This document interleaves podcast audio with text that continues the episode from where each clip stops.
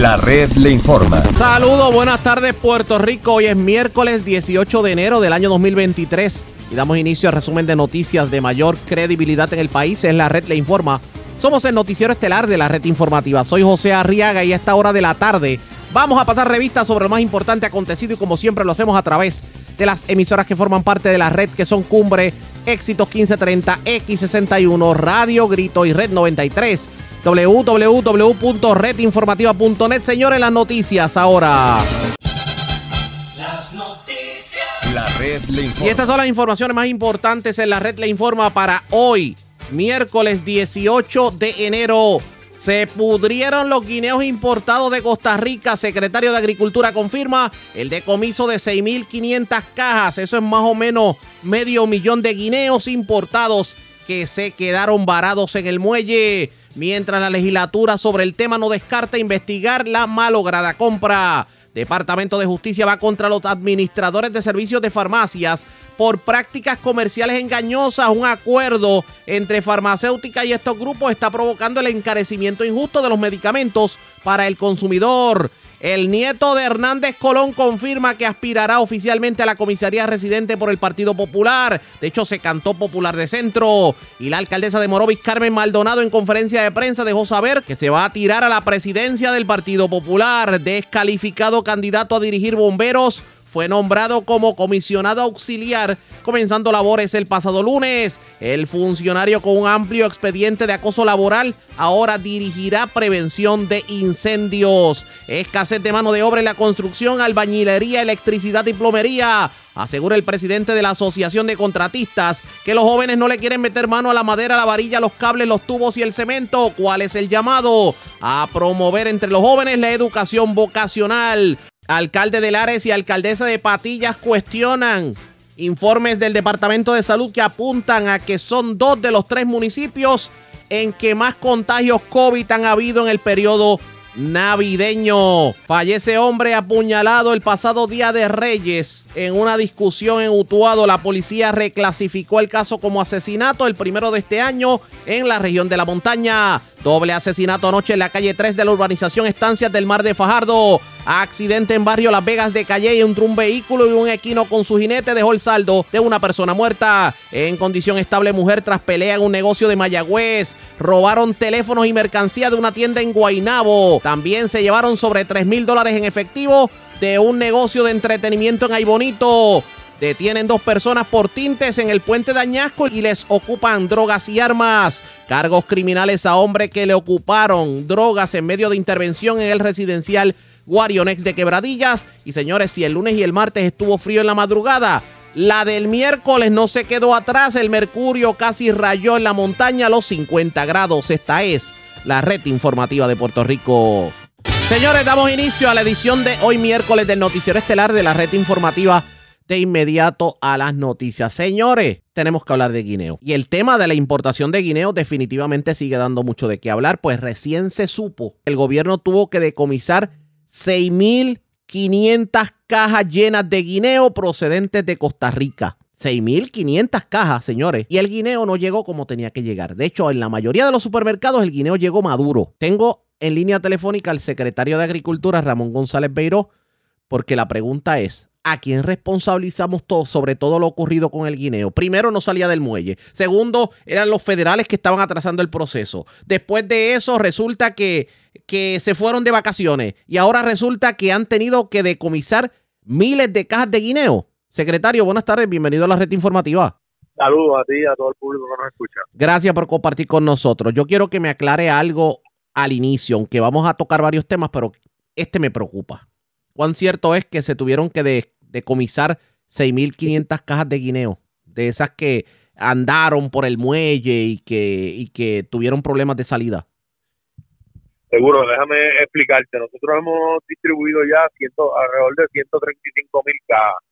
De esas 135 mil, poco más de 60 mil hubo que fumigarlas por, porque llegaron muy y, las agencias federales nos exigieron fumigarla. perdona, que le interrumpa, perdona que le interrumpa para ir con calma.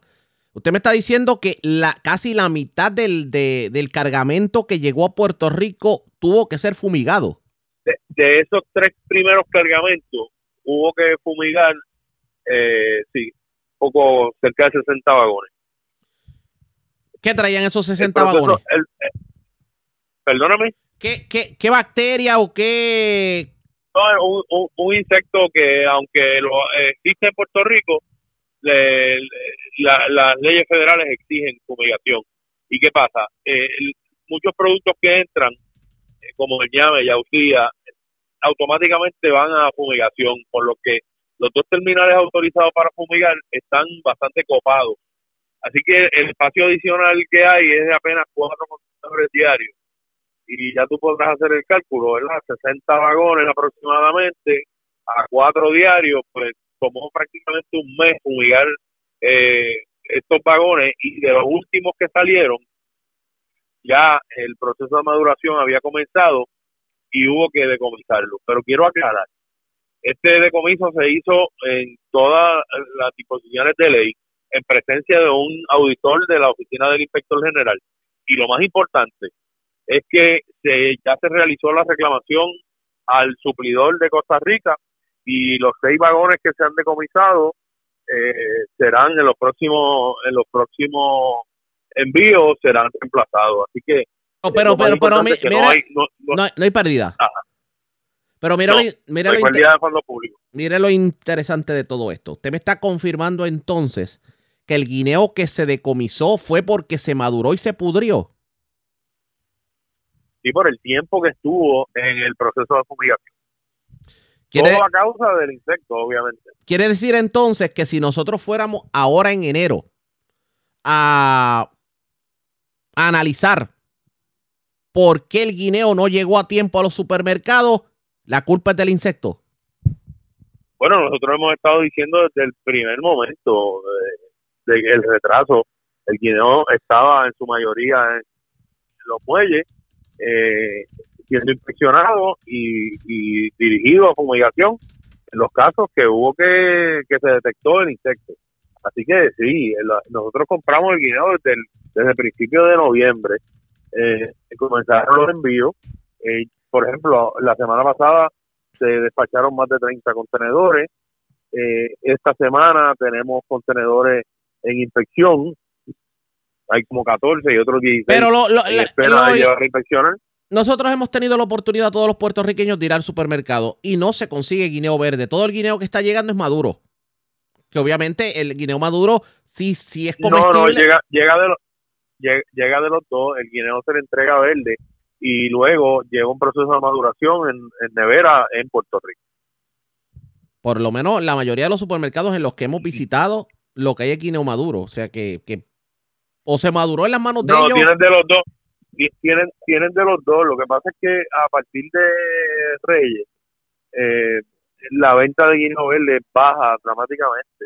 Así que se suple mucho más guineo maduro. El guineo maduro es la fruta que más se vende en Puerto Rico. El guineo maduro es la eh, fruta que más se vende. Sí, eso es así. Eso es así. Usted le garantiza al pueblo de Puerto Rico de que esta, esta movida, que esto que ocurrió con el guineo, no significa pérdidas al erario. Eso es así eh, el, el, dinero será reemplazado, se lo van a enviar en los próximos embarques eh, y, no, y no habrá pérdida. Es todo un proceso, tenemos que recordar, son... Creo que se le está cortando la señal. Secretario, ¿me escucha? tener cuidado. sí, te escucho. Repítame lo último porque fue que se le cortó un poquito el celular. Sí, estamos, estamos trabajando con un producto perecedero y entonces eh, al, al tener la complicación del insecto, y la poca capacidad que tenemos de, fumigación eh, diariamente, pues es lo que provocó el largo tiempo para estos últimos contenedores. Secretario, ¿qué se aprendió en esta jornada, tomando en consideración lo ocurrido con el guineo? Pues mira, yo creo que, o sea, nosotros no tenemos responsabilidad de lo que ocurrió, porque la responsabilidad es del suplidor. Eh, se supone que eso viene con un certificado de que no hay plagas ahí, pero eh, recordemos que esto es un producto fresco, que aunque se lava, lleva un proceso de, se echan unas bañeras, se lava, se empaca, eh, se cortan las manos, eh, siempre en el, en el proceso pues puede, puede ocurrir. la semana pasada de 30 vagones se fueron 5 a fumigación, o sea que están mejorando ellos están eh, conscientes de la situación y trabajando con, con el producto que nos están enviando. El plátano, con el plátano tenemos problemas serios porque el plátano ustedes no pudieron conseguir un plátano que, que se pudiera comprar. Eh, y el plátano es algo bien consumido en Puerto Rico. Para los próximos meses, ¿cuál es el augurio? La montaña y algunas fincas en el, en el sur ya están sufriendo algo de plátano. Eh, no en las cantidades necesarias para suplir el mercado completo, eh, pero eh, a los países que viajamos, la vecina isla, República Dominicana, tiene problemas de abasto y de altos precios en este momento. Vemos los artículos de en la prensa dominicana de, la necesidad de que aumente la producción allí. Tuvieron también problemas con Fiona y unos tornados en otras áreas de gran producción allí, así que es básicamente el problema. En Ecuador eh, hubo un problema de sobreproducción hace dos años que causó que muchos productores se, se salieran del negocio y por eso es que no hay las cantidades necesarias. Pero nuestros agricultores están comenzando ya a suplir. San Sebastián está saliendo plátano, Lar está saliendo plátano, eh, Moca, eh, algo de Aguada, Santa Isabel, Salinas también está saliendo Secretario de Noticias Malas, vamos a Noticias Buenas. Eh, ¿Cuál fue el saldo de la Navidad 2022 para, para la venta de, lechón asado, para el, consumo de, otros productos del agro? Mira, fue bueno en general. Eh, la venta de, lechones muy buena. Yo creo que a la gente se le olvidó la ya las épocas de la, de la pandemia, aquellas navidades donde poca actividad y yo creo que casi todas las familias atarán por lo menos un lechón eh, y algunas más de uno en, el periodo navideño. Eh, pero estuvo buena, movida. Eh, en cuanto al ñame también, se vendió mucho ñame local y esperamos que este año sea todavía mejor que el año pasado. Ya aquí lo que resta, ah, bueno, antes que se me olvide, y no puedo eh, dejar de hablar de ese tema, hablamos con el secretario de Agricultura, Ramón González Beiró. El fin de semana usted estuvo por la montaña reunido con caficultores. ¿Qué se logró en esta reunión? Pues mira, participamos de una reunión con tanto con caficultores como torrefactores, beneficiadores, junto al, al secretario de, del DACO, para que él pudiera escuchar de primera mano eh, por lo que está pasando el sector y cuáles son las necesidades. el secretario activó el comité de revisión de precios y están trabajando eh, mirando todos los números, mirando la realidad del negocio. ¿Usted favorece un aumento al precio del café? Tú sabes que llevamos meses solicitando que se haga justicia a los caficultores puertorriqueños y espero que esta vez se logre. ¿De cuánto sería saludable, factible un aumento? ¿De qué cantidad? Yo, eh, no, no está en mis manos. Eh, el secretario del DACO y sus economistas y el, y el comité de revisión de precios eh, son los que van a determinar. Así que no, yo no me quiero meter en cuánto sería. Vamos a estar pendientes a lo que ocurra, secretario. Quiero agradecer el que haya compartido con nosotros. Siempre a la orden. Como siempre, el secretario de Agricultura, Ramón González Beiró, ya ustedes escucharon, se pidieron 6.500 cajas de guineo.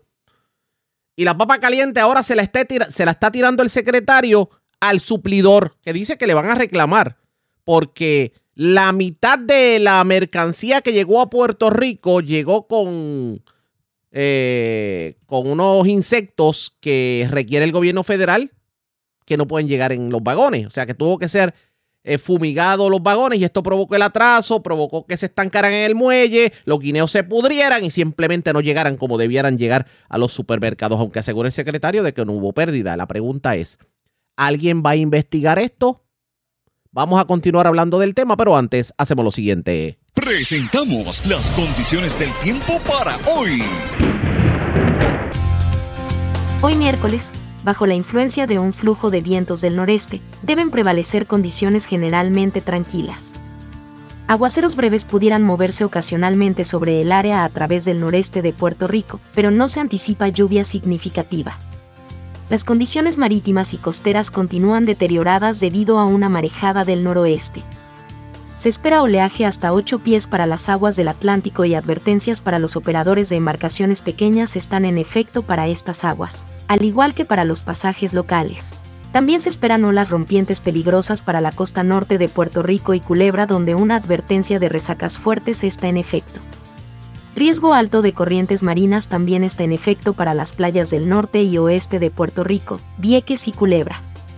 En la red informativa de Puerto Rico, este fue el informe del tiempo. La red le informa. Señores, regresamos a la red le informa, el noticiero estelar de la red informativa edición de hoy miércoles. Gracias por compartir con nosotros. Vamos a continuar el tema de los guineos porque hoy el presidente de la Comisión de Agricultura de la Cámara, el representante Jorge Alfredo Rivera Segarra, confirmó en entrevista con Julia Bello de Radio Grito, la red informativa en el noroeste, que va a investigar lo que ocurrió con los guineos. Ahora bien, ¿se va a lograr que Puerto Rico recupere lo perdido? Esto fue lo que dijo en entrevista con Julia Bello. Vamos a escuchar al representante Jorge Alfredo Rivera Segarra. Este, hacer público aquí que la Cámara de Representantes desde la próxima semana comenzará a investigar el mal manejo del, de los guineos y los plátanos que este hoy se tuvieron, el Departamento de Agricultura tuvo que decomisar 6.500 vagones de guineo. Y que no solamente eso, que, que lo grande del caso fue que cuando llegaron a los supermercados, esos guineos valían oro, señores. Que yo me quedé asombrada cuando vi una viejita con una manito de guineo. Pero Julia, este, tres dólares. Dentro de esta situación, quien vino aquí a advertir de una crisis alimentaria y que los precios iban a subir fue este servidor. Desde la Comisión de Agricultura nosotros advertimos que se aproximaban tiempos difíciles en cuanto a lo que era el alimento. Y advertimos, hay dos maneras de crisis alimentaria. Tenemos el producto en el supermercado, no lo podemos comprar. Usted se quejaba que este en, el segmento pasado que tuvo que pagar 8 dólares por dos cafés. Ajá.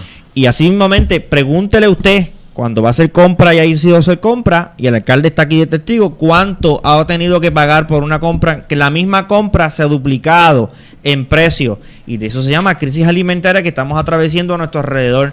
Nosotros en la Cámara de Representantes hemos hecho nuestro trabajo y continuaremos haciendo, informando a nuestra gente. Yo he visitado la mayoría de las escuelas en Lares, Julia, a nuestros estudiantes de escuela intermedia y superior, llevando una charla que hemos preparado para la seguridad alimentaria, orientando a nuestros estudiantes de lo importante, la importancia de la agricultura, de que tenemos que comenzar a comprar nuestros productos, a que tenemos que comenzar a mirar nuestra agricultura como nuestro único recurso para nosotros mover la economía y estar de pie es la agricultura. Y el señor alcalde sabe, como abogado, como persona que ha estado frente al municipio, podemos tener todo, Julia, podemos tener los mejores, tenemos dinero federal ni cabagando. ¿De qué vale si no tenemos cómo vamos a alimentar a nuestra gente? Ese es el enfoque de la Cámara de Representantes. Jorge, yo quiero una pregunta, es sobre los guineos. ¿Por qué, qué pasó? Los guineos en, en, en, después de huracán Fiona acabó con la, con la cosecha que teníamos, que era poca porque veníamos levantando de María y el gobierno tiene un contrato, hace un contrato con Costa Rica y Ecuador de traer los guineos. Tienen que venir con cáscara a nuestra a nuestro a nuestro país entrar con cáscara porque eso va a pasar por un un discernimiento donde se vela si tiene o no tiene una enfermedad y se detectaron que llegaron con la enfermedad. Y los agricultores que me escuchan y la gente que tiene conocimiento de agricultura, si esa plaga se riega en Puerto Rico, no vamos a tener plátanos en los próximos 5 o 6 años. De eso que estamos hablando. Ah, pues, gloria a Dios que, se allí. Por eso es que el departamento prefiere decomisarlo, porque ah. es alto riesgo de, magnitudes extraordinarias, pero la investigación va dirigida en que la garantía del contrato que se hace el gobierno, el Departamento de Agricultura, con esos países es que el guineo sale limpio y está llegando con enfermedades. O sea, que se está pagando por un, por un guineo enfermo y que y tenemos que garantizar que ese guineo antes de que llegue aquí salga, venga limpio. Y eso va dirigido la, la, investigación. ¿Cómo se le diagnostica una enfermedad a un, eh, ah, alcalde, a un guineo? Para eso van los agrónomos a estudiar a Mayagüez y se hacen agrónomos. Yo necesito que me lo digan, porque déjame decirte, cuando yo veo un guineo pecosito, yo digo, ese es el mejor guineo que hay. niño, guineo. Muchachos. pero los agrónomos están especializados en detectar las enfermedades que se conocen, eso se estudia y, y, han detectado que, esos guineos pues vinieron vinieron este con una infección y nosotros tenemos que detenerlo. La, la investigación va dirigida al alto costo. Como tú bien dices, una mano de guineo está exageradamente cara para nosotros poder comprarlo. Es un producto que se utiliza diariamente en las casas puertorriqueñas y es el producto que era más barato para poder alimentarnos. Ah. Interesante el planteamiento que hace el representante Jorge Alfredo Rivera Segarra. De hecho, en efecto, se inicia una investigación en torno a lo que tiene que ver con lo ocurrido con los guineos. ¿Qué arrojará esta investigación? Pendientes a la red informativa. Cambiamos de tema porque hoy el secretario de Justicia llevó a cabo una conferencia de prensa en donde anunció que va a estar radicando un recurso legal para ir en contra de fabricantes de insulina y administradores de beneficios de farmacia, los llamados PBM, por presuntamente inflar de manera ilegal el precio de la insulina. Y de hecho no descartó el secretario y varios de los fiscales que se encontraban presentes en la conferencia de prensa que esto esté ocurriendo con otros medicamentos en Puerto Rico. Escuchemos parte de la conferencia de prensa que la, el margen de ganancia de la farmacéutica no se ve afectado porque la conducta a la que ha eh, incurrido la farmacéutica es aumentar el precio del medicamento y entonces ofrecer un rebate cada vez más alto a eh, la PBM, manteniendo eh, inalterado su margen de ganancia. Por ejemplo, si, si la farmacéutica vendía el medicamento a 100 dólares, y la PBM le pide un rebate de 40, pues la farmacéutica entonces aumenta el precio de lista a 140 dólares y le da eh, los 40 dólares de rebate a cambio de una posición favorable en el, en el formulario. Esto, el efecto que tiene es aumentar el precio de facto que van a pagar los consumidores, ya sea a través de sus copagos, que entonces van a ser más altos, o en el caso de los eh, planes médicos que tengan una cubierta que eh, tenga un límite, pues que lamentablemente el paciente se exceda de ese límite antes de, lo necesario.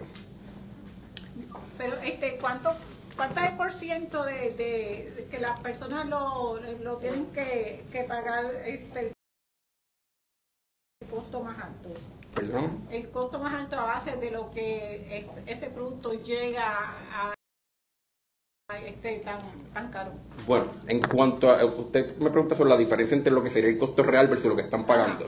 Bueno, eso es lo que nosotros le conocemos como el sobreprecio o el precio super competitivo, estarán estableciendo eh, expertos en su momento, eh, que van a establecer entonces, de acuerdo a los remedios, ese, ese costo que vamos a solicitar que sea restituido a base de lo que, de lo que se determina. Disculpe que, para ponerlo más clarito, que están inflando el precio artificial. Es correcto. Y ese, ese inflar el precio se da para lograr contratos con los planes de salud. No. Usted está diciendo que si, que si ofrecen los rebates, entonces es que los incluyen en las listas.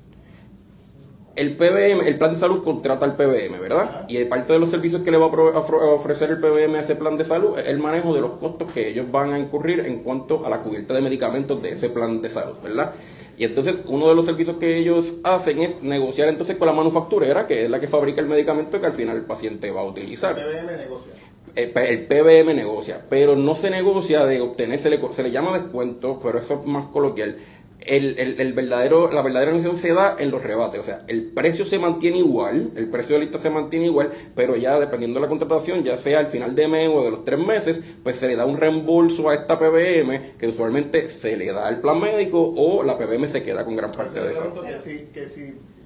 Este inflar el precio se da como consecuencia del, requerimiento del PBM para incluirlo en la lista. Eh, de la demanda del PBM para mantenerlo en el formulario, exactamente. ¿Cuál ha sido el resultado? Porque el secretario dice que en otros estados, en Estados Unidos, han presentado pleitos por este, por este mismo tipo de práctica. ¿Cuál ha sido el resultado de esos casos? ¿Alguno ha prevalecido? No, estamos en el, eh, nosotros, picamos, como dice por adelante, eh, eh, Puerto Rico ha sido los primeros estados, o sea, no hay ninguno que haya terminado. No, ningún, ninguno ha terminado, gran parte de la edición, este, el, el estado de Mississippi fue recientemente, hace unos meses, exitoso en, en eh, sobrepasar el umbral de las mociones de desestimación de los demandados y entonces eso también nosotros lo tomamos en consideración a la hora de, de, erradicar nuestra demanda. La demanda específicamente en el caso de la insulina. Solamente insulina, correcto. ¿Ustedes no, descartan que esto está ocurriendo también con otros tipos de medicamentos? venimos con esa, como decían, manténgase en sintonía. Pero explique, explique un poquito. No, porque es que esa práctica, esa práctica es una práctica ilegal y aplica a un sinnúmero de medicamentos y un sinnúmero de casas. O sea que al entonces lograr que se venda a precio regular, la farmacia tiene que cobrar más barato. Es que la farmacia, en la farmacia, en, este, en, esta, en esta operación, la farmacia no es un elemento. Aquí es un, eh, lo que están causando el problema es la fábrica, los fabricantes de la medicina eh, y el PBM. Pero entonces cuando llega a la farmacia, llega con un precio alto. Y entonces ellos cobran a base de eso. El hecho de que si ustedes logran que eso Ah, pues eso va a, bajar, va a bajar porque probablemente esa, esa medicina se va a vender mucho más barato a la farmacia, mucho más barato. Ustedes pusieron un ejemplo de un medicamento que en Canadá costaba 30 dólares y en Estados Unidos 300. ¿Hay un ejemplo aquí en la isla de eso mismo? Bueno, los, precios de Puerto Rico se ajustan a los precios de mercado de todo Estados Unidos. Es lo mismo, correcto, sí. ¿Cuál pudiera ser el, el argumento, eh, tanto jugando como abogado del diablo, eh, el argumento de, de, estas PBMs y de estas eh, farmacéuticas? Que esos son bueno, ya el argumento ellos lo han traído en distintas vistas congresionales, ellos se echan la culpa los unos a los otros, pero estamos estableciendo que es el esquema y que, y que ambos sectores son responsables del aumento artificial. ¿Desde cuándo se estima que está sucediendo esto esta situación en Puerto Rico? Este, la realidad, el, el, informe de congresional este, del Comité de Finanzas del, del, Senado, que salió tan reciente como en el 2021, estima que la, conducta se fortaleció el 2012 para adelante, pero lo descartamos. Cuando te habla de los dos protagonistas. Miren lo interesante de lo que trae el Departamento de Justicia. Lo que ocurre es que hay un pitcher y catcher entre la farmacéutica y los, llamamos, los llamados PBM, que son los que negocian los precios de los medicamentos con, eh, con los planes médicos. Aparentemente están inflando los precios. La farmacéutica infla, el precio para darle supuestamente un rebate. A su vez, eh, el, la PBM cobrar más caro al, al plan médico, eso color de favorecer el medicamento, y los consumidores terminan pagando más por el medicamento. Esto inclusive pudiera significar que muchas personas se queden sin el tope de la cubierta anual de medicamentos precisamente por el inflar los precios. Está ocurriendo mucho con la insulina. Dice el secretario que parte el pleito precisamente sobre lo que está ocurriendo con la insulina, pero esto está ocurriendo con otros medicamentos. ¿Cuán exitoso será este pleito que lleva el Departamento de Justicia? Eso está por verse pendientes a la red informativa. Pero si usted creía que el secretario de Justicia no iba a hablar del puente atirantado, se equivocó, pues hoy el Departamento de Justicia advirtió que va a investigar a Raimundo y todo el mundo relacionado a lo ocurrido con el puente atirantado. Escuchemos las declaraciones sobre ese tema en medio de la conferencia de prensa del secretario de Justicia, Domingo Emanueli. Cuando surge, este, esa noticia surge este, y la señora Contralora dice que iba a investigar el caso, que se iba a comunicar con justicia. De hecho, se comunicó el jueves con este, la directora de la edición de Asuntos del Contralor, aquí de la de justicia, y ella se comunicó conmigo y yo inmediatamente el viernes, al otro día, la llamé, llamé a la Contralora para ponerme de acuerdo y estamos eh, pautados para reunirnos. Este viernes, en esta misma oficina, este, en este mismo salón de conferencia, tanto la Contralora, Contralora, un especialista que ellos tienen, yo, eh, el fiscal este, o la fiscal que se va a estar trabajando en este caso, y eh, alguien de, el, el director de carretera o la subdirectora de carretera así como también cualquier otra persona que eh, deba estar presente. ¿Y cuánto tiempo entendería que esté ya esa investigación básicamente completada, puesto que el reloj sigue contando y ya pronto culminan los pagos? Bueno, hay un, mire, hay un pago de, de, de 300 mil y pico de dólares, o que yo creo que en este tipo de casos eso no es una cosa que no te deba eh, volver loco a este pueblo. Este pueblo que tiene que estar es hacer valer, o sea, sus derechos para que estos abusos no vuelvan a ocurrir. Y si es un abuso, estamos tratando que aquí, aquí va a haber una investigación. Se va, eh, esto también como se, trata de un daño continuo, porque esto no es un daño que ocurrió hoy. Se, se puede ver distintas cosas. También hay la conducta, posible conducta criminal. Hay varias, varias situaciones. Pero para eso se requiere, por ejemplo, que se haga una auditoría de ese proyecto como tal, examinar el contrato, examinar prueba pericial sobre este, cómo tuvo la estructura este, diseñada, cómo estuvo construida, si estuvo de acuerdo a los planos o estuvo de acuerdo a los planos. es una, esto es una cosa que coge mucho tiempo. Eran parte de las declaraciones del titular de justicia, quien cuestionado sobre el alcance de la investigación dijo que a Raimundo y todo el mundo lo va a investigar. ¿Qué va a ocurrir en este sentido? Pendientes a la red informativa. La red le informa. Cuando regresemos, el nieto de Hernández Colón se tiró al medio dice que va a aspirar a la comisaría residente por el Partido Popular Democrático. Hablamos con el luego de la pausa, regresamos en breve.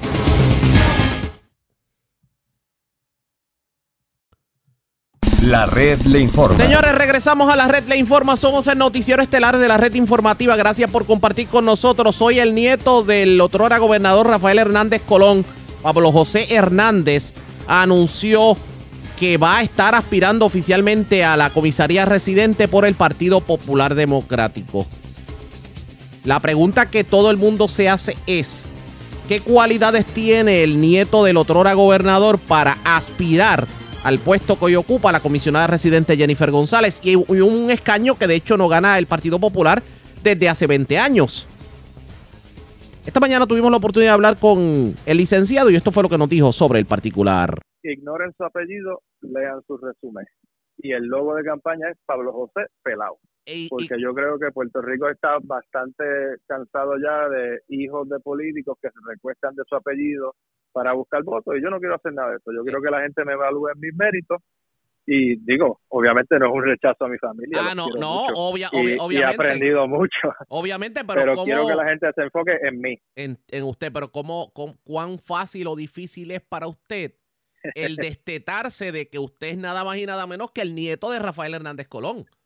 No, imposible. De hecho, mi papá siempre hace un cuento que cuando él corrió hace como 20 años, él se monta en el carro y escucha a alguien decir, ay Dios mío, es la misma cara del pai. Y él corre y dice, ah, ¿cuándo van a dejar de decir eso? Y el chofer se empieza a reír y le dice, nunca. Sí, no, definitivamente, definitivamente. Pero una, una pregunta curiosa. ¿Qué lo motiva a usted a meterse en estos líos, a buscar la comisaría residente, a retar? Bueno, no sabemos si a Jennifer González, porque Jennifer González dice que va para, puede ser que vaya para la gobernación, pero ¿por qué buscar la silla que el Partido Popular Democrático no ha obtenido en los pasados 20 años? Precisamente por esa razón. Yo tengo cerca de 10 años de experiencia en el sector público y en el sector privado, en Puerto Rico y en Washington y creo que hace falta una renovación tanto en el Partido Popular, pero también en Washington, porque por los pasados 20 años, y podemos irnos más lejos, por 28 de los últimos 32 años, Puerto Rico ha tenido comisionados residentes del PNP, y yo creo que hace falta una renovación en esa posición, porque durante esos 28 de los pasados 32 años, la prioridad ha sido adelantar, impulsar plebiscitos estériles y antidemocráticos, y mi prioridad sería y yo creo que la prioridad de la mayoría de los puertorriqueños es impulsar medidas que adelanten el bienestar y el desarrollo económico de la isla. ¿Qué no se ha hecho? ¿Qué usted entiende que se debió haber hecho? Yo creo que cuando se eliminó la 936 había que encontrar un sustituto, pero los comisionados estadistas, como no quieren aprovechar las herramientas del Estado Libre Asociado porque le hace daño político a la estadidad, no han buscado ese sustituto. Me trae un punto interesante porque, por ejemplo, para los que nos están escuchando, que hay muchas zonas en el centro de la isla, usted ve, usted llega a los pueblos, los pueblos antes había desarrollo económico precisamente por las 936, el montón de fábricas que había en los municipios y muchos crecimos precisamente con la fábrica. O sea, dependimos de que nuestros familiares trabajaran en fábrica para que lograran eh, eh, levantar a su familia. Ahora usted lo que ve son elefantes blancos y no ve movimiento económico. Exacto. Y gran parte del problema es que los comisionados estadistas no quieren aprovechar las situaciones que surgen que nos permitirían buscar incentivos especiales para Puerto Rico. Yo te voy a dar un ejemplo histórico. En los años 80, cuando se amenazó la 936 por primera vez, se desarrolló el concepto de plantas gemelas, que si tú hacías una planta en, digamos, República Dominicana y otra en Puerto Rico, te daban unos incentivos. Y era una manera de Estados Unidos incentivar el desarrollo económico, el capitalismo y la democracia en América Latina. Ese era el contexto de la Guerra Fría, pero ahora mismo tenemos un contexto similar al de la Guerra Fría. Tenemos una situación en China, de donde depende gran parte de la manufactura que recibe los Estados Unidos. Eh, eso se puede ver afectado como se vio afectado por el COVID o con una posible guerra con Taiwán, Estados Unidos quiere volver a traer la producción a Estados Unidos. Nosotros debimos haber aprovechado la coyuntura del COVID para tratar de revivir las farmacéuticas. Eso fue una oportunidad perdida. Ahora podemos aprovechar la situación geopolítica de Taiwán y China para ver si podemos traer manufactura de esos países para acá. Así que esas son las oportunidades perdidas a las que me refiero. Otra es la de paridad en fondos federales. Yo no dudo que los comisionados PNP quieren la paridad en fondos federales. Lo que pasa es que la quieren como parte de la estabilidad. Entonces no tienen el mismo incentivo de buscarla bajo el ELA porque saben que si hay paridad bajo el ELA se debilita la estabilidad.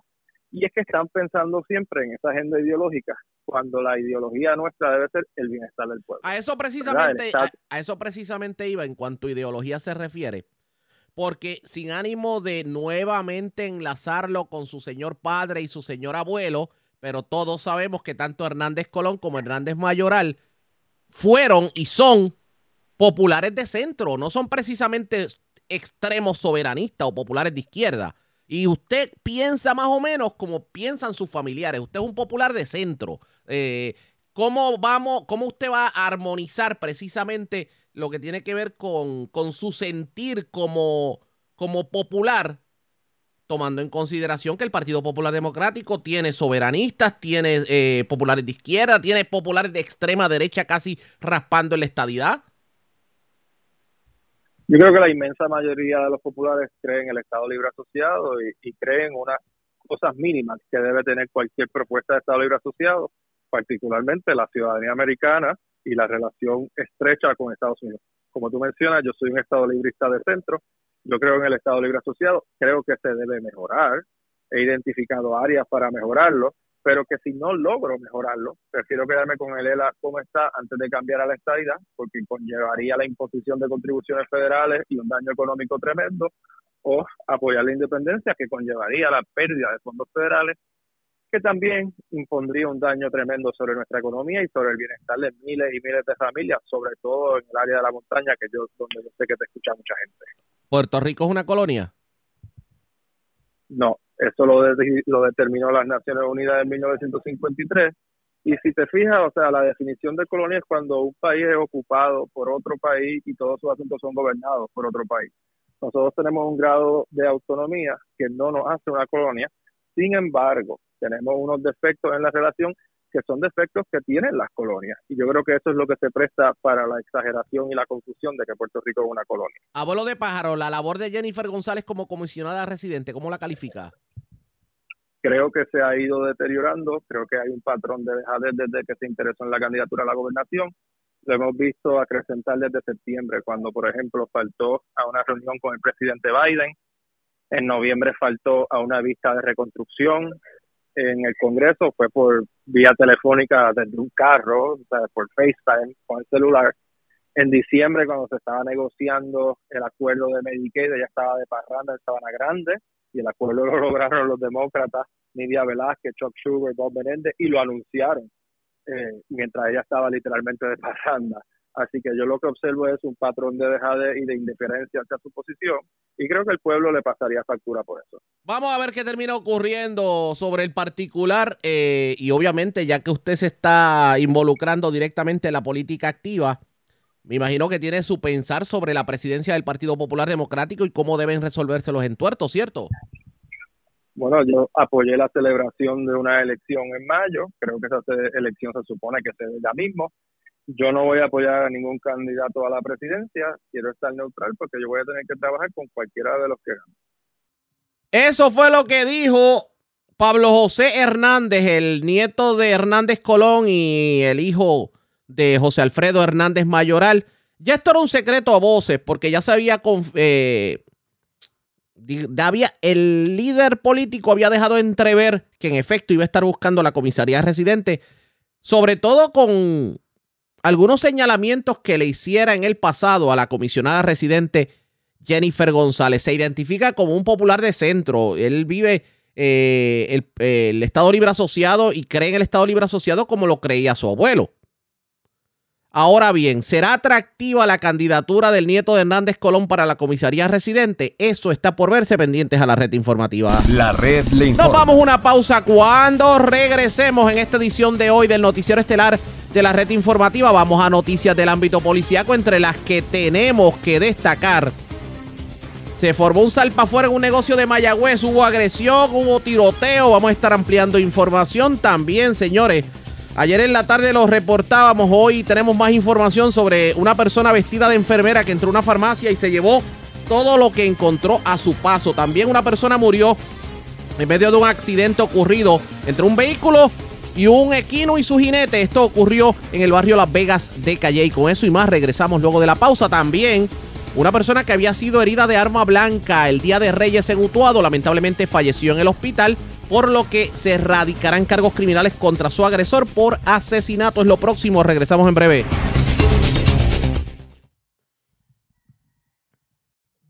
La red le informa. Señores, regresamos a la red le informa. Somos el noticiero estelar de la red informativa.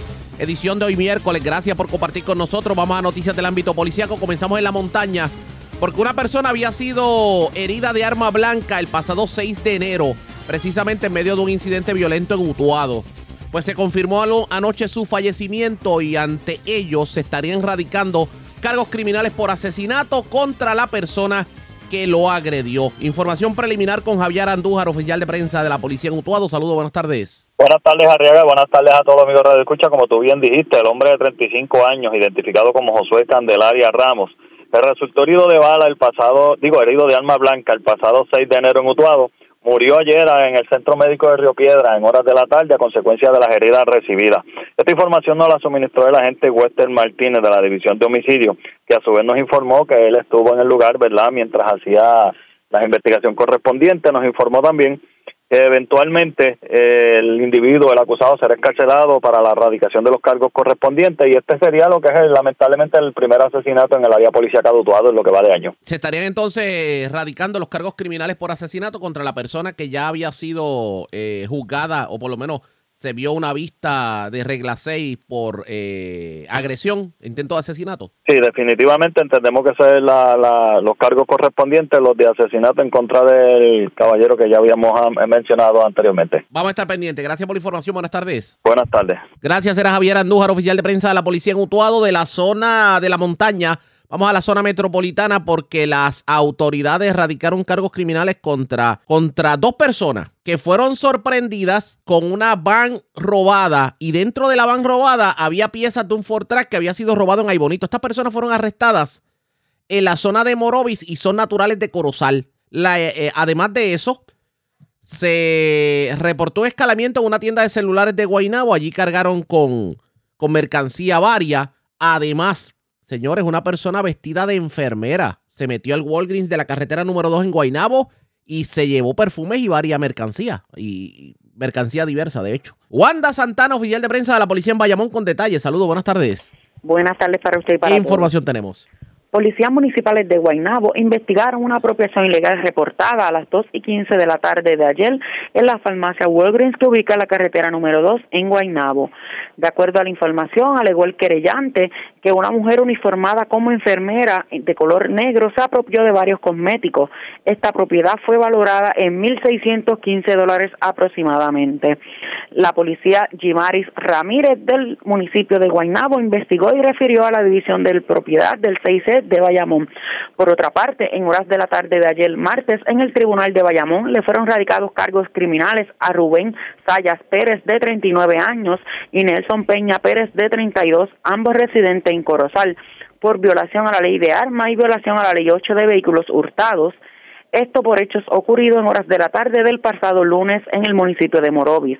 De acuerdo a la investigación, Sayas Pérez y Peñas Pérez fueron arrestados en posesión de una guagua Ford Econoline color blanca del año 2002, reportada hurtada el año pasado en este municipio y con una tablilla que no le pertenecía.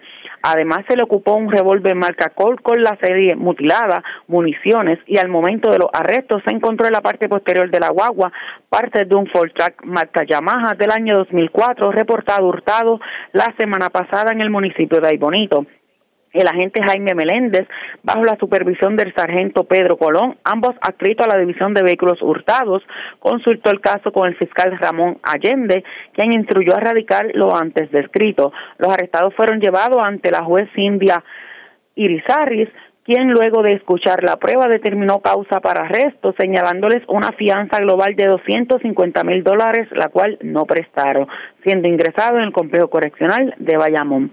Por último, un escalamiento fue reportado a la 1.38 de la madrugada de hoy miércoles en el establecimiento iPhone Factory que ubica en la avenida Arbolote en Guaynabo. Según informó el querellante, alguien le ocasionó daños a la puerta frontal del negocio, logrando acceso al interior del mismo, apropiándose de varios celulares de marca iPhone y Samsung, tabletas iPhone, audífonos AirPods, entre otra propiedad.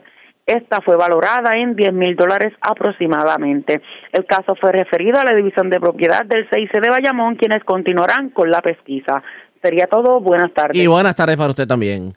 Gracias, era Wanda Santana, oficial de prensa de la policía en Bayamón. Nos quedamos en la zona metropolitana porque vivo de milagro se, vivo de milagro se encuentra un hombre que fue herido de bala. Un hecho ocurrido en la calle Pellín Rodríguez en Barrio Obrero Santurce. La información la tiene Ileana Echevarría, oficial de prensa de la policía en el cuartel general. Saludos, buenas tardes.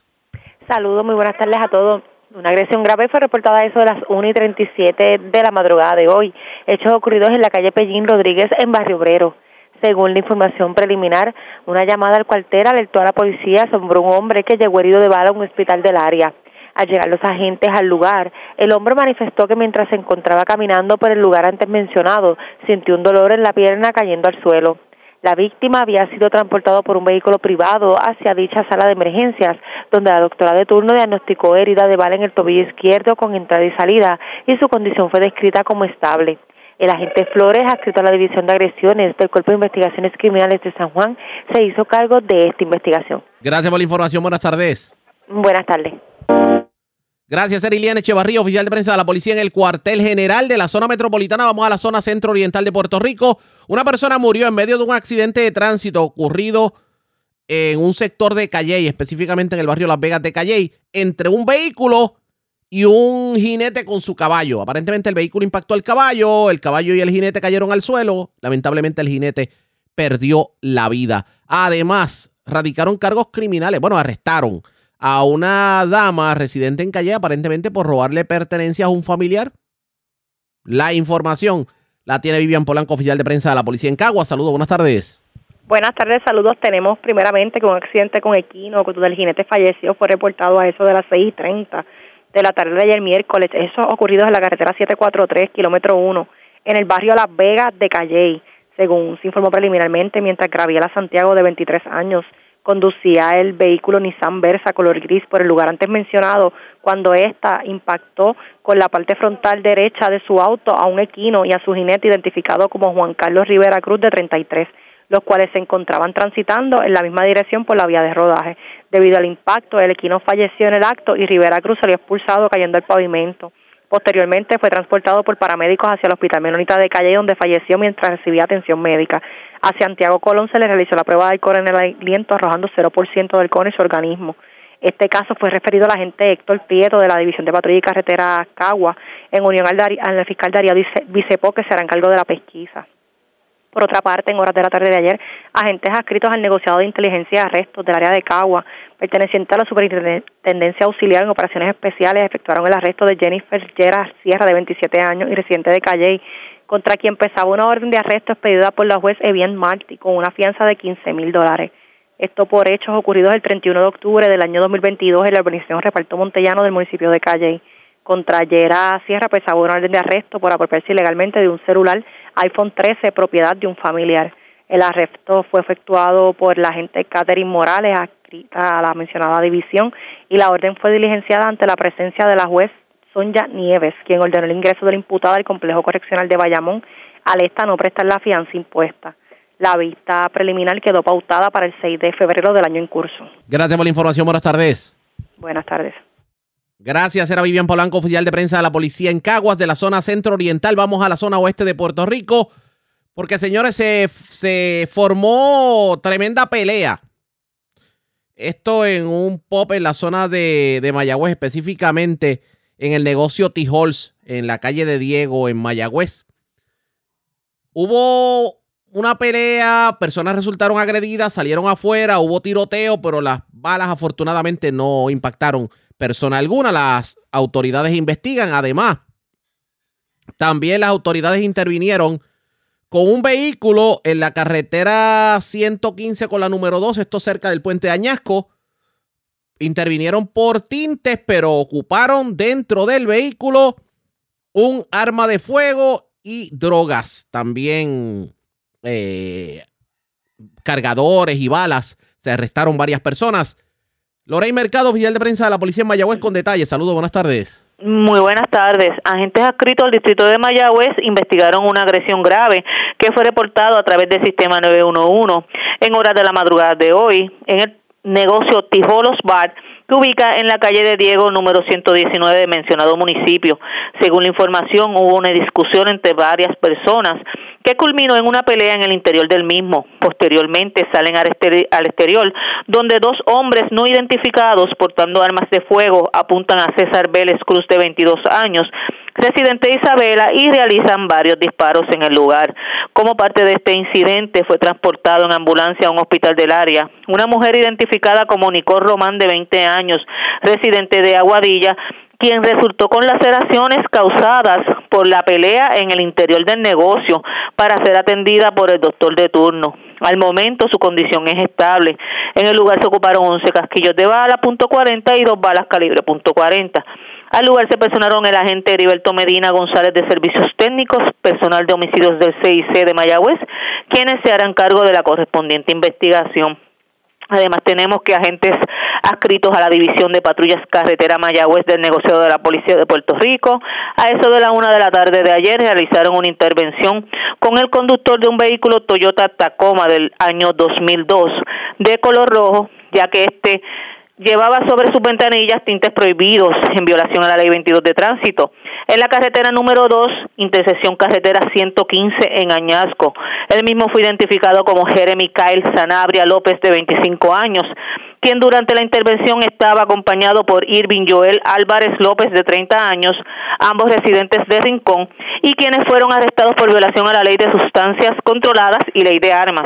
Según la información, a esto se le ocupó una pistola Glock .40, modelo 27, tres cargadores con 39 municiones, dos cigarrillos de marihuana, una bolsa plástica con 26 gramos de marihuana y el vehículo para una posible confiscación. El caso fue consultado con la fiscal Maylin Colón, quien instruyó dejarlos en la celda para posteriormente erradicar los cargos correspondientes. Cabe señalar que Irving Joel Álvarez se encuentra en probatoria por, por casos previos de Ley 54. Sería todo por la tarde de hoy. Gracias por la información. Buenas tardes. Buenas tardes.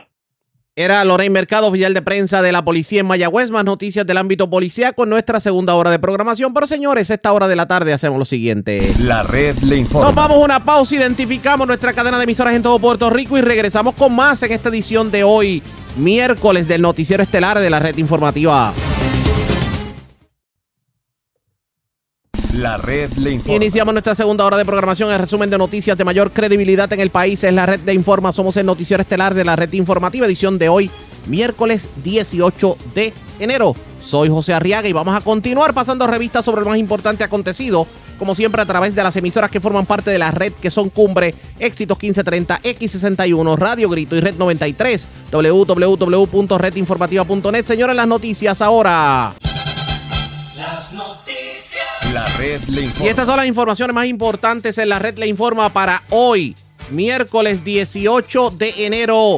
Se pudrieron los guineos importados de Costa Rica. Secretario de Agricultura confirma el decomiso de 6.500 cajas. Eso es más o menos medio millón de guineos importados que se quedaron varados en el muelle. Mientras la legislatura sobre el tema no descarta investigar la malograda compra. Departamento de Justicia va contra los administradores de servicios de farmacias por prácticas comerciales engañosas. Un acuerdo entre farmacéutica y estos grupos está provocando el encarecimiento injusto de los medicamentos para el consumidor. El nieto de Hernández Colón confirma que aspirará oficialmente a la comisaría residente por el Partido Popular. De hecho, se cantó Popular de Centro. Y la alcaldesa de Morovis, Carmen Maldonado, en conferencia de prensa dejó saber que se va a tirar a la presidencia del Partido Popular. Descalificado candidato a dirigir bomberos fue nombrado como comisionado auxiliar, comenzando labores el pasado lunes. El funcionario con un amplio expediente de acoso laboral ahora dirigirá prevención de incendios. Escasez de mano de obra en la construcción, albañilería, electricidad y plomería. Asegura el presidente de la Asociación de Contratistas que los jóvenes no le quieren meter mano a la madera, la varilla, los cables, los tubos y el cemento. ¿Cuál es el llamado? A promover entre los jóvenes la educación vocacional. Alcalde de Lares y alcaldesa de Patillas cuestionan informes del Departamento de Salud que apuntan a que son dos de los tres municipios en que más contagios COVID han habido en el periodo navideño. Fallece hombre apuñalado el pasado día de Reyes. En una discusión en Utuado, la policía reclasificó el caso como asesinato el primero de este año en la región de la montaña. Doble asesinato anoche en la calle 3 de la urbanización Estancias del Mar de Fajardo. Accidente en barrio Las Vegas de Calle entre un vehículo y un equino con su jinete dejó el saldo de una persona muerta. En condición estable, mujer tras pelea en un negocio de Mayagüez. Robaron teléfonos y mercancía de una tienda en Guainabo. También se llevaron sobre 3 mil dólares en efectivo de un negocio de entretenimiento en Aybonito. Detienen dos personas por tintes en el puente de Añasco y les ocupan drogas y armas. Cargos criminales a hombre que le ocuparon drogas en medio de intervención en el residencial Guarionex de Quebradillas. Y señores, si el lunes y el martes estuvo frío en la madrugada, la del miércoles no se quedó atrás. El mercurio casi rayó en la montaña a los 50 grados. Esta es la red informativa de Puerto Rico. Señores, iniciamos nuestra segunda hora de programación en Noticiero Estelar de la red informativa de inmediato las noticias. A eso de la una de la tarde, la alcaldesa de Morovis, Carmen Maldonado, llevó a cabo una conferencia de prensa en la sede del Partido Popular Democrático, en donde anunció lo que ya había sido un secreto a voces, que va a aspirar a la presidencia del Partido Popular Democrático y que pudiera estar aspirando a la gobernación de Puerto Rico. ¿Qué ocurrió en la conferencia de prensa? Vamos a escuchar tendrá soluciones para mejorar la calidad de vida de todas y todos los que vivimos en nuestro país. El primer punto a destacar es el tema de la gobernanza. Una vez sea electa como presidenta del Partido Popular, comenzaremos a implementar el proyecto de evolución popular, primeramente para conseguir un cambio que tenga como resultado mejorar la actitud, conducta y propósito de todos los que militamos en esta organización. De esta manera, lograremos el triunfo en las elecciones del 2024 con la meta principal de implementar una evolución gubernamental en la que la prioridad sea la gente. Los puertorriqueños ya no aguantamos el desconcierto que ha ocurrido en los últimos seis años. Y es por eso que aspiramos a un gobierno que nos represente y vele por los mejores intereses de cada miembro de nuestra sociedad puertorriqueña. En cuanto a la gobernanza, la evolución popular logrará que las relaciones políticas de todos los puertorriqueños incluyan el poder de evaluar con conciencia todas las decisiones sobre asuntos públicos para así tomar decisiones adecuadas y ejecutarlas. También lideraremos el partido con apertura total. Escucharemos las opiniones de todos los sectores sociales, culturales y económicos para evaluar de manera responsable las iniciativas implementadas con el liderato necesario. La evolución de la gobernanza en el Partido Popular incluirá el progreso económico, el desarrollo social y el fortalecimiento de la institución, en miras a implementar en el país una gobernanza que beneficie a todos los puertorriqueños y a todos sus visitantes. Mi presidencia será una en la que la institución vuelva a ser un ente abierto al público en general. Escucharemos la base del partido y tomaremos posturas claras sobre temas importantes para el país. Además, fiscalizaremos con fuerza la administración de turno saliente. Bajo mi liderato, la fiscalización será diaria, abierta y de frente, como debe ser. Al que le falle al país, le recriminaremos inmediatamente con fuerza desde antes que alcancemos la presidencia del partido y luego que la alcancemos, estaremos visitando pueblos y realizando la iniciativa de mesas de la democracia. En esta dinámica escucharemos a todo el que quiera aportar con sus ideas, preocupaciones, comentarios, en fin, con todo lo que pueda aportar a mejorar la vida de los puertorriqueños. Además, haremos que la Junta de Gobierno del partido sea una participativa y activa con la responsabilidad y obligación que eso nos impone a todos los populares. Segundo punto, la transparencia. Desde el 2017, lo que el gobierno de la administración del Partido Nuevo Progresista nos ha demostrado ha sido una gran falta de capacidad para dirigir un país. Con una ejecutoria desastrosa y dañina por nuestros ciudadanos y para la imagen de nuestra isla en las esferas internacionales Sabemos que el FBI y Fiscalía Federal han estado bastante entretenidos arrestando corruptos como si fuera sacado de una serie de televisión. Todavía a esta altura del cuatrenio, nos sospechamos que existen muchas investigaciones en curso que todavía han de conllevar arrestos de muchos otros políticos inescrupulosos y corruptos. Y la pregunta que me hago es, ¿hasta cuándo? ¿Hasta cuándo? Es por eso que cada uno de nosotros tiene la responsabilidad porque el futuro de nuestro país está en nuestras manos. Nos corresponde implementar como electores un gobierno de altura, al ir a las urnas y votar en contra de todo el que ha participado y promovido en esta corrupción que ha arropado el gobierno el pasado cuatrenio y el cuatrenio en curso. Bajo mi presidencia en el partido, desde este año 2023, implementaré una política de cero tolerancia a la corrupción. Es más, será una política de combate abierto contra la corrupción. El país no puede seguir inmerso en esta ola de irresponsabilidad de falta de compromiso y de falta de respeto al pueblo puertorriqueño que tanto nos ha afectado en los últimos años. De hecho, desde mi campaña electoral tendremos un proceso limpio en el que evitaremos hasta la apariencia de cualquier conducta no adecuada. Y eso fue parte del discurso que dio la alcaldesa de Morovis, Carmen Maldonado, quien ya hace público que oficialmente va a aspirar a la presidencia del Partido Popular Democrático, claro, está con miras a la gobernación. La pregunta es, ¿cuán fácil o difícil será para la hoy alcaldesa de Morovis el lograr convertirse en la presidenta del partido? Eso está por verse pendientes a la red informativa. Ya ustedes escucharon, eso fue lo que dijo Carmen Maldonado. Obviamente hay otras personas que pretenden aspirar al mismo puesto. ¿Qué terminará ocurriendo dentro del Partido Popular pendientes a la red informativa? Presentamos las condiciones del tiempo para hoy. Hoy miércoles, bajo la influencia de un flujo de vientos del noreste, deben prevalecer condiciones generalmente tranquilas. Aguaceros breves pudieran moverse ocasionalmente sobre el área a través del noreste de Puerto Rico, pero no se anticipa lluvia significativa las condiciones marítimas y costeras continúan deterioradas debido a una marejada del noroeste. Se espera oleaje hasta 8 pies para las aguas del Atlántico y advertencias para los operadores de embarcaciones pequeñas están en efecto para estas aguas, al igual que para los pasajes locales. También se esperan olas rompientes peligrosas para la costa norte de Puerto Rico y Culebra donde una advertencia de resacas fuertes está en efecto. Riesgo alto de corrientes marinas también está en efecto para las playas del norte y oeste de Puerto Rico, Vieques y Culebra. En la red informativa de Puerto Rico, este fue el informe del tiempo. La red le informa. Señores, regresamos a la red le informa, el noticiero estelar de la red informativa. Gracias por compartir con nosotros a principio de este cuatrienio Javis Collazo fue colgado como comisionado del negociado del cuerpo de bomberos.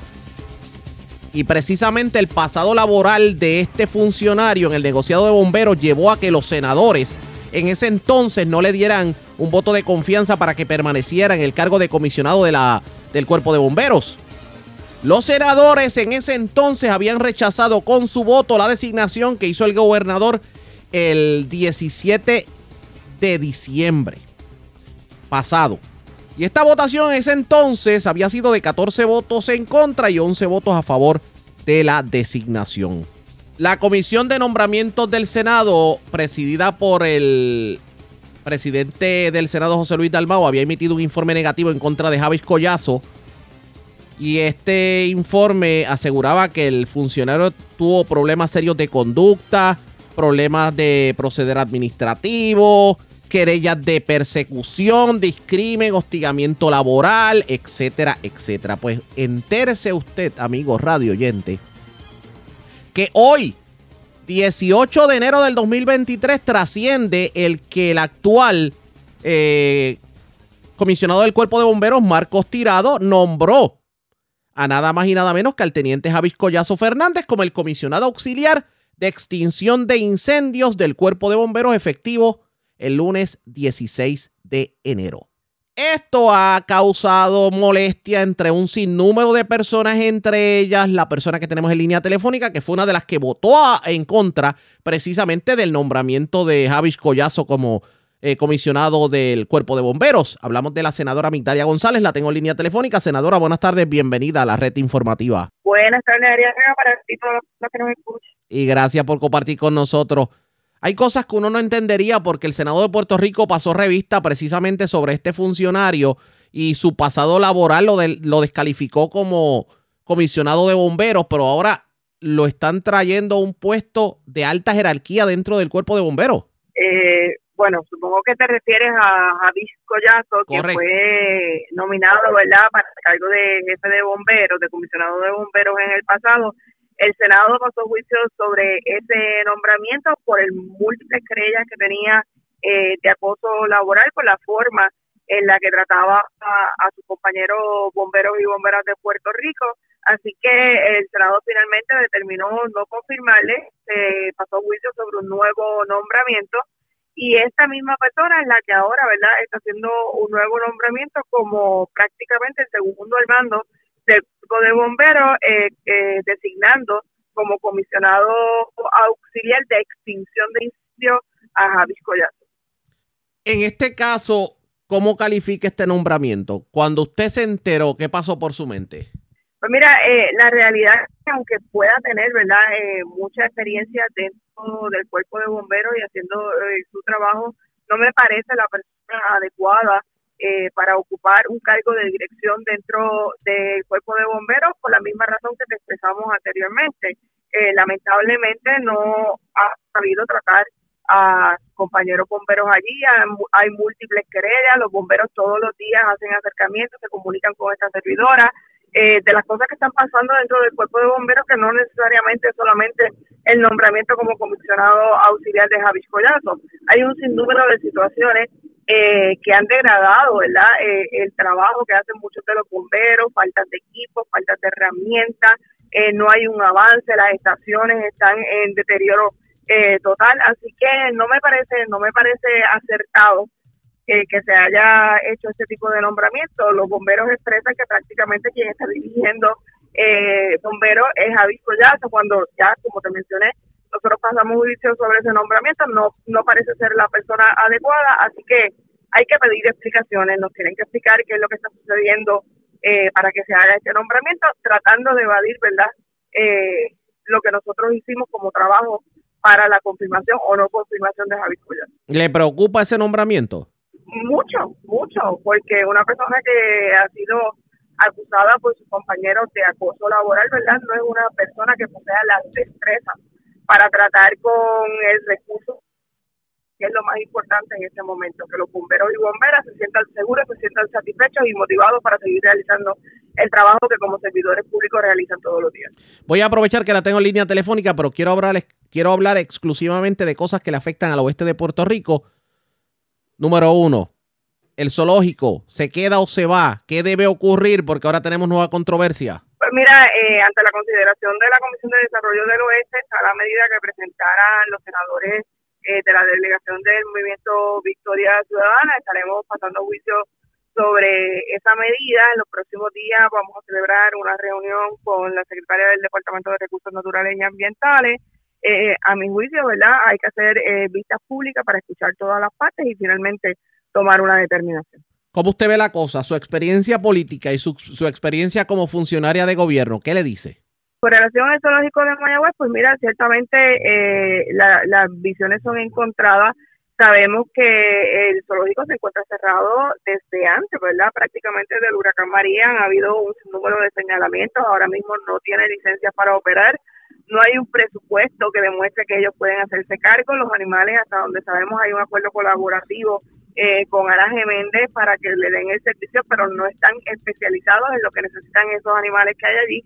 Así que yo creo que hay mucho trabajo que hacer, hay mucho que investigar. Finalmente, cuando miremos el proyecto parte por parte, ¿no? Cuando pasemos las vistas públicas, cuando se escuche eh, el sentir de los ciudadanos mayagüezanos y mayagüezanas, que al fin y al cabo, ¿verdad? Eh, es en Mayagüez donde se encuentra eh, ubicado este zoológico. También tenemos que escuchar a las personas, ¿verdad?, que pretenden proteger el bienestar animal. Así que finalmente, cuando se hagan las vistas públicas, tenemos una, una decisión sobre este proyecto.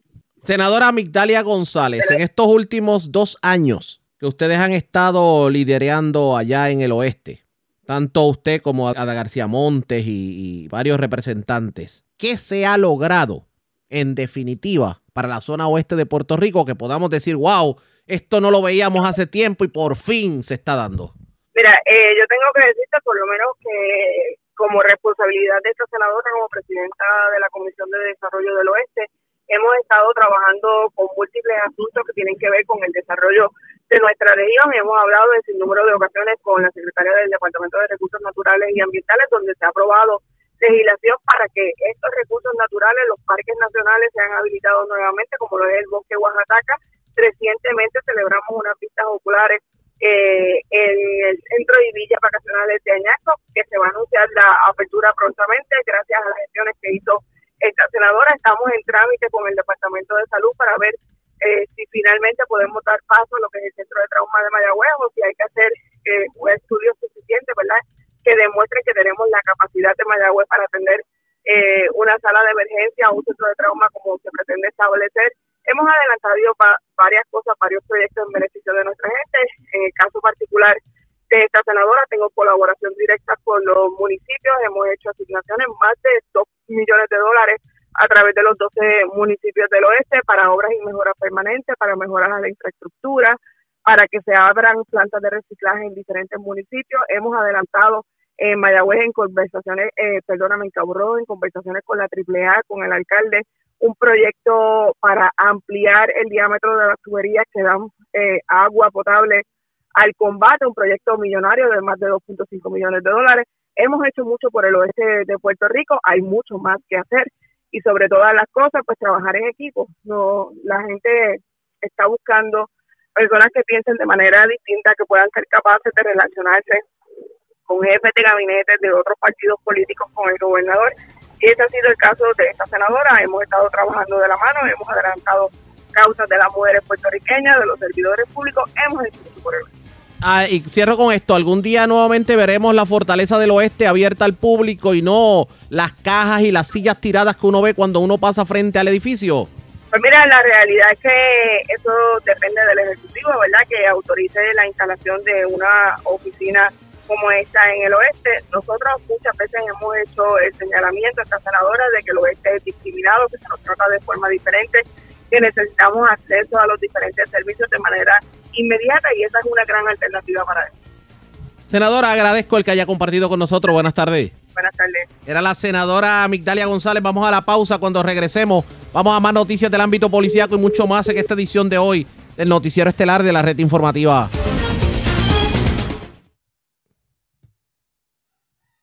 La red le informa. Señores, regresamos a la red le informa. Somos el noticiero estelar de la red informativa edición de hoy, miércoles. Gracias por compartir con nosotros. Vamos a más noticias del ámbito policiaco porque se reportó un doble asesinato anoche en la urbanización Estancias del Mar de Fajardo. Es Melvin Sánchez, oficial de prensa de la policía en Fajardo, quien nos trae detalles en vivo. Saludos, buenas tardes. Buenas tardes, Ariaga. Tenemos que un doble asesinato fue reportado a las 6.53 de la noche de ayer, martes, en la calle 3 de la urbanización Estancias del Mar en Fajardo.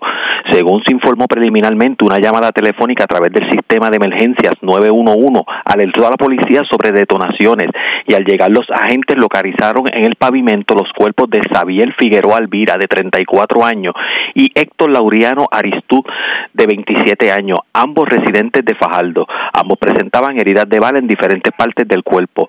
Al momento se investiga el móvil de los hechos. El agente Raúl Velázquez, adscrito a la División de Homicidios del Cuerpo de Investigaciones Criminales de Fajardo, en unión al fiscal Eliezer Reyes, se hicieron cargo de la pesquisa. Y es todo lo que tenemos por ahora en el área de Fajardo, Ariaga. Gracias por la información. Buenas tardes. Buenas tardes, Ariaga. Gracias, era Melvin Sánchez, oficial de prensa de la policía en Fajardo, de la zona noreste. Vamos a la zona norte de Puerto Rico, porque, señores, se erradicaron cargos criminales contra un hombre de 32 años residente de Isabela, al cual le ocuparon droga en medio de una intervención en el residencial Guarionex de Quebradillas. También las autoridades investigan como incendio malicioso uno ocurrido con un vehículo. Esto ocurrió específicamente en la calle José Olmo, cerca de la placita Buenos Aires de Arecibo. Wanda Vázquez, directora de la oficina de prensa de la policía en Arecibo con detalles. Saludos, buenas tardes.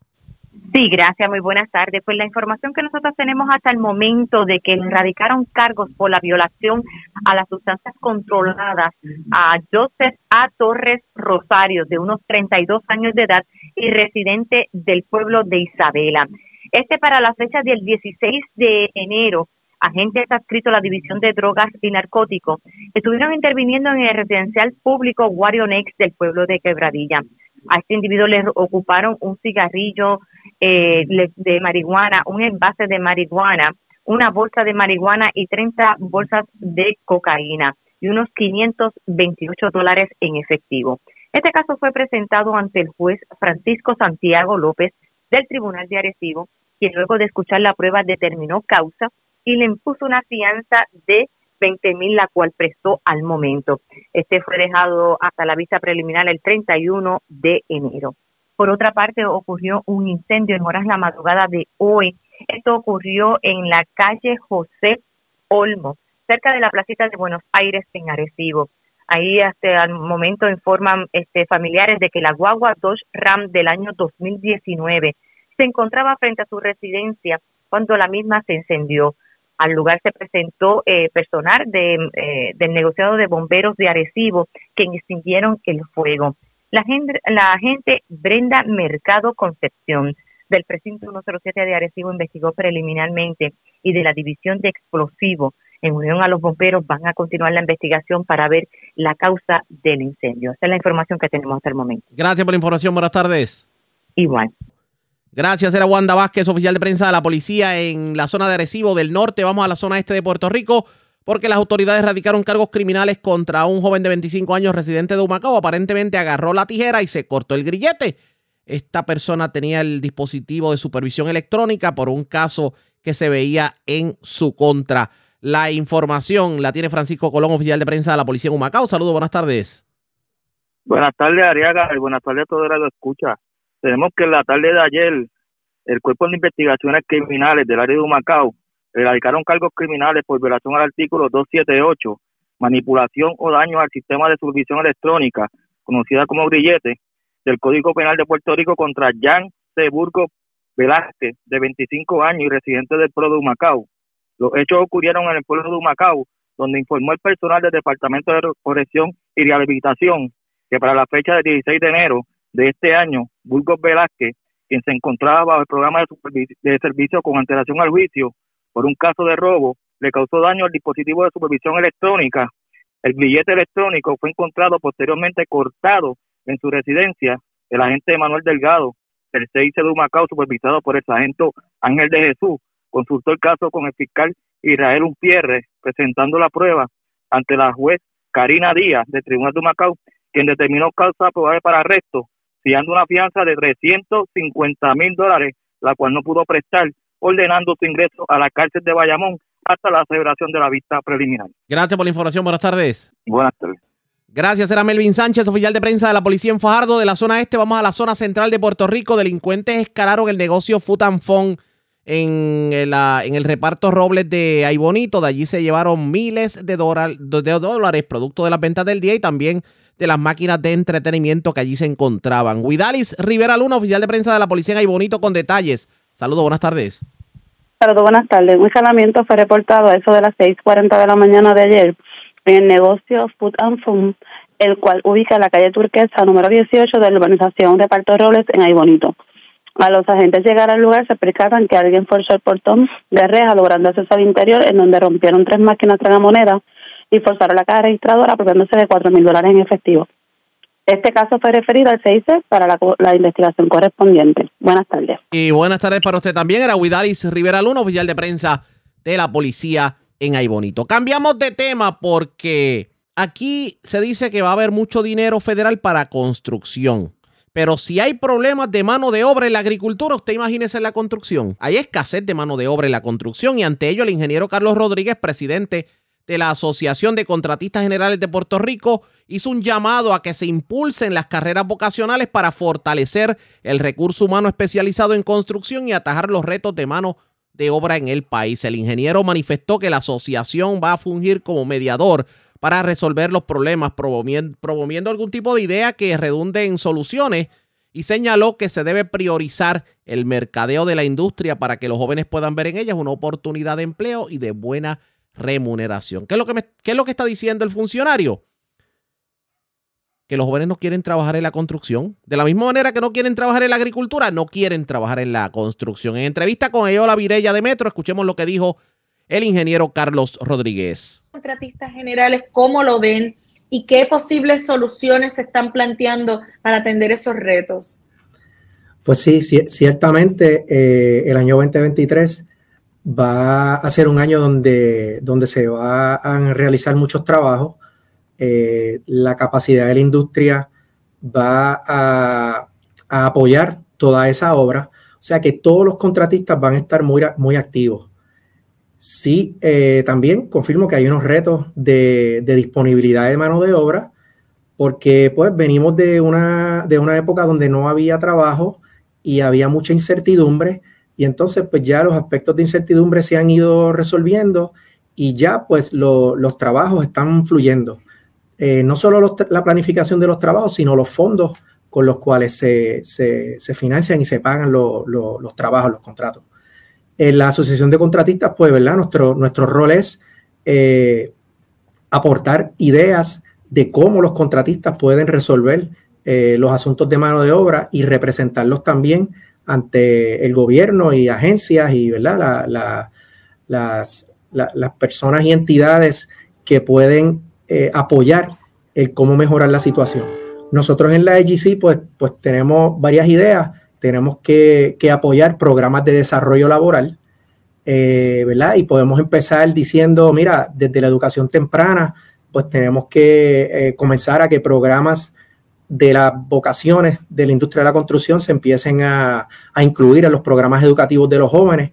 También hay programas de desarrollo laboral ya para personas graduadas de escuela superior o, de, que están en universidades, eh, donde te puedes especializar en algún, en algún área de trabajo, sea carpintería, electricidad, plomería, por ejemplo, eh, técnicos de refrigeración, albañilería, por decir algunos. Eh, y, hay, y hay entidades educativas que pueden ofrecer esto y los ofrecen ya, pero tenemos que ayudarlos a que esos ofrecimientos crezcan y, que las personas también se inserten a, educarse para que estén preparados para entrar a la industria. Es interesante, eh, eh, eh, no, que interesante ese punto que trae, porque este tema de la escuela vocacional por mucho tiempo como que se había dejado a un lado y, son, ¿verdad?, sumamente importantes y a veces perdemos de perspectiva que son trabajos bien pagados, estos oficios de, de ¿verdad?, de carpintería, de electricidad, de plomería. Eh, ¿Ustedes tienen planes de, de diálogos con el gobierno para fomentar ese tipo o retomar, ¿verdad?, el, con, eh, vigorosamente esa educación vocacional. Sí, es parte de nuestro mensaje y es parte de las iniciativas que queremos apoyar, ¿verdad? Y, no es apoyarlas solamente hablando sobre ellas, sino tratar de ayudar a proveer soluciones y unir entidades y todas las personas que puedan participar para, que sea viable, para que se dé. Tenemos que también eh, hacer un, ¿verdad? un mercadeo de la industria, hacerle llegar a, hacerle saber a los jóvenes que como tú mencionas, que esta industria es una industria muy buena, donde hay muy buena remuneración, como todo, se empieza paso a paso, se empieza aprendiendo eh, y hay muchos tipos de carreras. Eh, hay carreras que son, ¿verdad? Lo que yo digo yo, las manuales, las de instalación, que, con experiencia puedes convertirte en un foreman, supervisor y, también los instaladores están muy bien pagos porque, porque son este, destrezas especializadas. También otras ramas profesionales, eh, abogados, contables, eh, ramas de la ingeniería, obviamente, eh, y otras este, eh, oportunidades dentro de los campos de tecnología también. son importantes para darle apoyo a los proyectos y a la administración de las empresas. Estamos hablando entonces de un ecosistema, ¿no? Este, si realmente se concreta ese boom en este 2023, podemos hablar de un, ecosistema y de desarrollo económico eh, que nos puede impulsar por, un buen tiempo. Si vemos la, estas oportunidades de, reconstrucción, ¿verdad? De la infraestructura del país como, como una base para que entonces otras industrias que, que, que, puedan también hacer inversión para mejorar, ¿verdad? Con una buena infraestructura, con una buena infraestructura, el ambiente de inversión pues mejora. Estas fueron las expresiones del presidente electo de la Asociación de Contratistas Generales de Puerto Rico, el ingeniero Carlos Rodríguez. Lo cierto es que hay una escasez de, de obreros en, digamos, tareas vocacionales, como decir albañilería, carpintería, construcción, plomería, eh, electricidad, entre otros. Y obviamente, tomando en consideración todo el dinero que se va a estar invirtiendo en infraestructura, pues lo cierto es que hay los chavos, pero no hay la gente para hacer eh, la obra. ¿Qué va a terminar ocurriendo? Ellos están sugiriendo el que, bueno, por lo menos dicen que se, está, se ha dejado abandonado el, el darle atención a las carreras vocacionales y de alguna manera incentivar a los jóvenes que tal vez no puedan irse por una carrera de estudios a pensar en una carrera vocacional. ¿Qué va a pasar? ¿Cuál es la estrategia? Pendientes a la red informativa. La red le informa. Vamos a la pausa, regresamos a la parte final del noticiero estelar de la red informativa.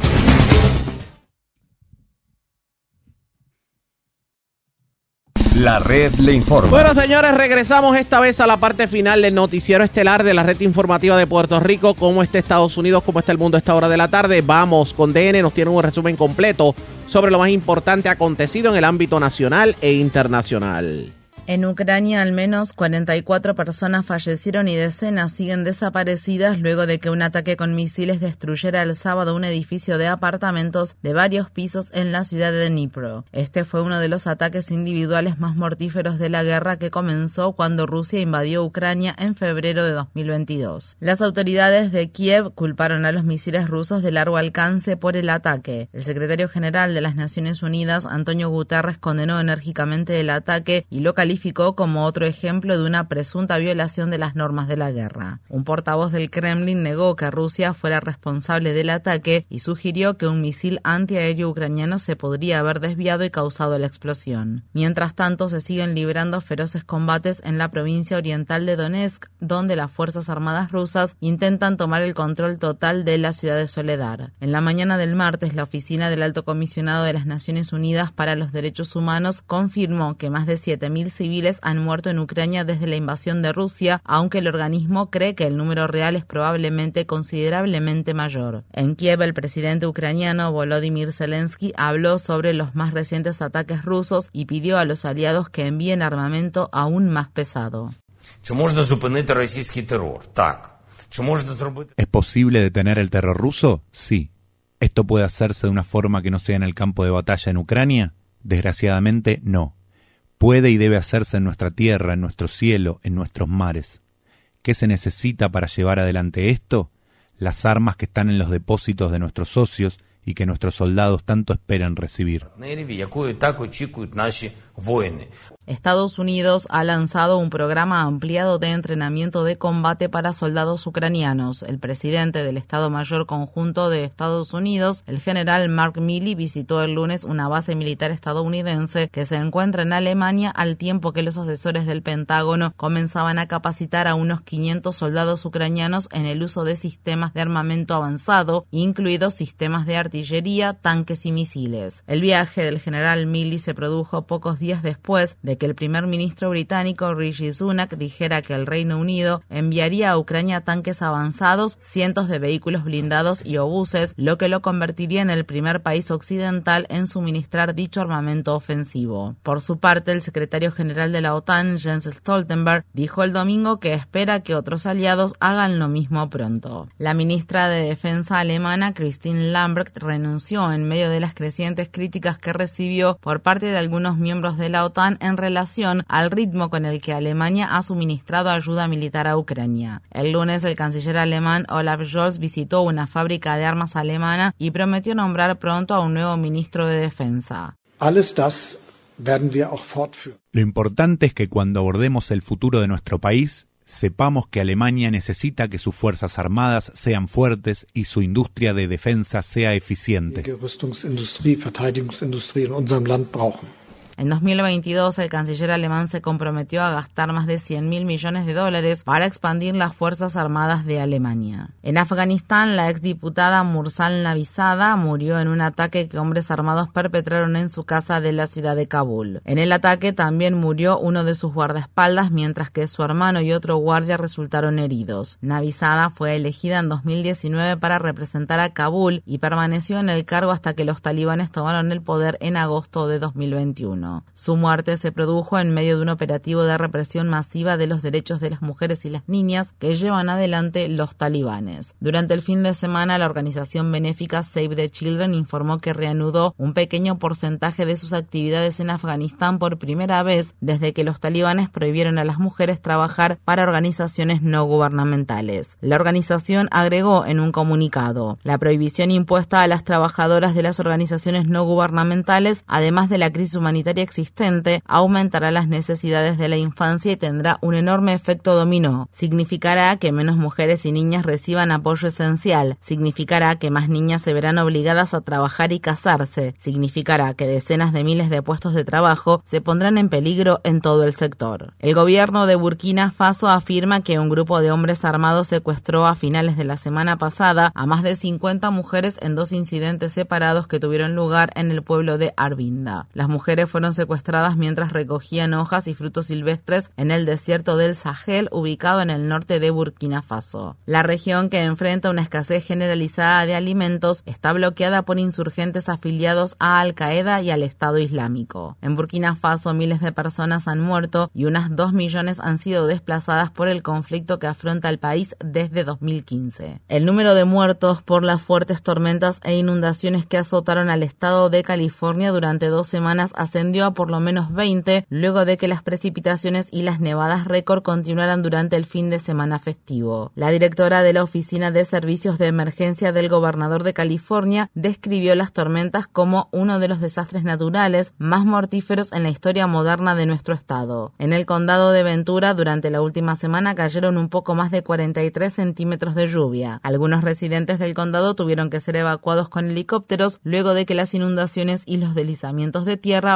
bloquearan el acceso a sus viviendas. En el centro de Los Ángeles cayeron unos 5 centímetros de lluvia el sábado, lo que estableció un nuevo récord. En algunas partes de Sierra Nevada recibieron más de un metro de nieve. Durante el fin de semana, el presidente Biden aprobó una declaración de catástrofe grave para California. Biden planea visitar parte de la costa central del estado de California el jueves. Un grupo de científicos climatólogos predicen que el mundo verá olas de calor récord en los próximos dos años debido a una combinación del cambio climático y el niño, un fenómeno climático natural que eleva las temperaturas a nivel global. El climatólogo James Hansen y sus colegas dijeron recientemente, consideramos que es probable que 2024 sea el año más cálido que se haya registrado hasta el momento. En Alemania la policía dice haber desalojado a todos los activistas contra el cambio climático que se encontraban en el pueblo occidental de Lützerath. Cientos de activistas habían ocupado durante meses el pueblo deshabitado para evitar que la zona fuera explotada en busca de lignito, un tipo de carbón altamente contaminante. Durante el fin de semana la policía utilizó gas lacrimógeno, cañones de agua y porras para desalojar el campamento. Los médicos dicen que al menos 20 activistas contra el cambio climático resultaron heridos. La activista ambiental sueca Greta Thunberg se unió a las protestas durante el fin de semana. Las imágenes de un video publicado en internet muestran cómo la policía la sacó a ella y a otros activistas del lugar.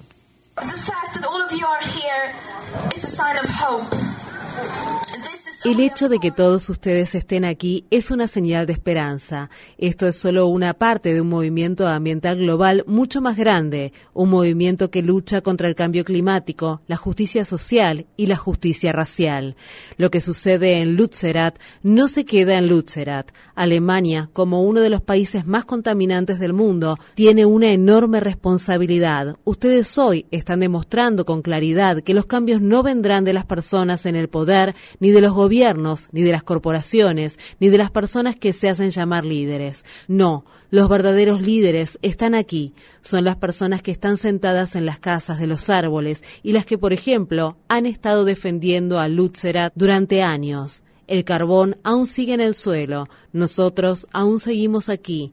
Lutzerat aún sigue allí. Y mientras el carbón siga bajo tierra, esta lucha no habrá terminado.